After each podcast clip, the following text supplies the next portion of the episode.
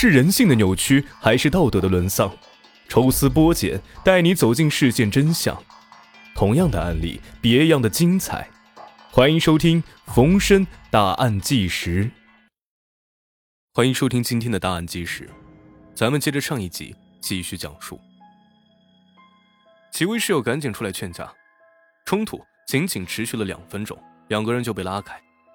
滕某的脸被抽出了一条血印，卢海清的 T 恤则被撕烂。打完架之后，卢海清给在西安读书的女友王鑫打了个电话，聊了半个小时。卢海清告诉王鑫啊，他和室友干了一架，额头上肿了个好大的疙瘩。王鑫吓了一跳，他建议卢海清和对方和好，毕竟还要在一个寝室生活四年。不过卢海清随后安慰他说啊，这不过是男生间的相处方式，打完架就已经好了。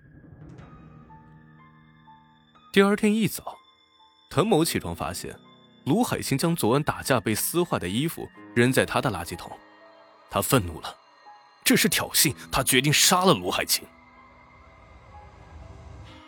三月二十七号，周日，上午九点左右，爱睡懒觉的室友们起床后发现滕某不在床上，也不在桌边。就在这一天中午十一点左右，班上一位和滕某相处的女同学。接到他的电话，滕某在电话中告诉他：“我不想活了。”滕某特立独行，能说上话的同学并不多。这位女同学对滕某的话并未在意，还以为他在开玩笑，于是，在电话中劝他呀：“哎呀，遇到点困难很正常，不要想不开。”下午六点，滕某在超市买了一罐啤酒，一个人在宿舍里面喝。一同买回的还有一把菜刀，被他放在抽屉里。回到宿舍，他并未看到卢海清，便问室友卢海清的去向。室友说：“啊，呃，我也不知道啊，可能去外面上晚自习了吧。”等了一个多小时，还是没有见到卢海清的踪影。滕某只好一个人在椅子上喝闷酒，直到晚上十一点左右，卢海清都没有回到寝室。他决定出门去寻找，在和宿舍隔着一个楼梯的学习室，滕某发现了卢海清，远远的和他挥挥手。卢海清笑着说：“啊，你今天怎么这么有空啊？要和我聊聊天啊？”滕某没有做声，沉默了五秒后问：“你今晚回宿舍吗？”“啊，不回。”卢海清回答。滕某什么话也没有说，转身回到宿舍。拿出了菜刀，藏在身后。见到卢海清之后，就一刀砍下。几分钟之后，滕某平静的走出了学习室，告诉室友他杀了人。他劝室友赶紧报警，否则自己还要砍人。随后，滕某又回到自习室，他当时很平静。有学生看到他用随身携带的纸巾擦拭掉手上的血迹。十五分钟之后。警察来到现场，将滕某带走，并且封锁了现场。卢海清，出生于甘肃省白银市景泰县寺滩乡宽沟村，父亲在矿上挖煤。一九九七年，卢海清两岁之时，父亲因为煤矿事故意外死亡，母亲改嫁，无依无靠的他被大伯卢栓虎收留。和堂兄卢海强和堂姐卢海芳生活在一起，但卢海清管卢海强的父亲叫爸爸。在卢海清十岁的时候，为了他能上大学，当时上初二的卢海芳不得不辍学。在卢海强的印象中啊，弟弟是一个活泼外向的人。话唠，未见其人，先闻其声。卢海清特别喜欢唱歌。会弹钢琴和吉他，最爱听张信哲的歌。早在上高中的时候啊，卢海清经常早上五点多一个人跑到山上去练声。但爱唱歌惹来杀身之祸，卢海强万万没想到。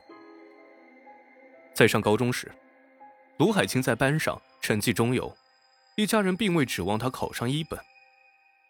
卢海强建议他学理科，将来能好找工作。但看起来白白净净的卢海清却执意要学艺术，在高考前还专门报了兰州一个艺术课培训班。在老师周雪的印象中，卢海清是农村出来的苦孩子，早当家，很懂事。艺术培训三个月要四千块。卢海清非常珍惜来之不易的机会。有一次练习发声，因为没有掌握技巧，一天下来他的嗓子都哑了。第二天他还坚持过来练习。巧的是啊，滕某也在这所音乐培训学校上过课，不过两个人当时并不认识，任课老师也不一样。在老师的眼中，滕某的资质一般，抗压能力较差。有一次考试之前，滕某找到老师啊，说他整夜失眠焦虑，已经有三天睡眠不足四个小时。原来，他每天晚上都熬夜学习乐理、声乐，一直要到凌晨三四点钟。事发后的一个月，卢海强一家都精神恍惚，尤其是卢栓虎，整天以泪洗面，几天不吃一顿饭，不到一个星期就瘦了四五斤。四月三号，卢海清头七，卢海强和家人去他的宿舍收拾遗物。四月七号，卢海强开始和学校开始沟通善后。四川师范大学表示啊，虽然卢海清同学的死亡与学校无关，学校不承担任何法律责任，但考虑到卢海清家庭的实际情况，学校基于人道主义原则和人文关怀，对乙方进行援助。案发当晚，卢海强就打电话把噩耗通知了父亲卢栓虎和妹妹卢海芳，一家十个人。第二天一早就坐飞机来到成都。按照卢海强老家的习俗啊，死者必须尽快入土为安。在家属都看过卢海清最后一面后，四月九号，卢海清的遗体火化。但让卢家不满的是，事发这么多天。滕某的家人从来没有给他们打过电话，更不用说道歉。四月十七号，律师罗婵玉在看守所看到了滕某，他开头就问了：“你们之间究竟有多大的仇？你要这么对他？”滕某的回答让他大吃一惊。当时我什么都没想，就想杀了他。滕某告诉他，自己不止一次。有过要杀死卢海清的念头，因为自己不喜欢别人的嘲讽，而卢海清很多的玩笑话，在他看来就是挖苦、嘲讽。我想死，但是我不敢跳楼，于是我就想杀了卢海清，让法院判我死刑。对于儿子杀害室友，赵芳也感到震惊。我没想到，我以为他顶多会伤害自己。如果他自杀，我倒不会意外。二零零九年二月和二零一二年九月，滕某曾经两次自杀。第一次，他站在八层楼想往下跳，但估计是有些恐高，没敢跳，刚好被人发现了。第二次割腕之后失血过多导致休克，后来及时送往医院才捡回了一条命。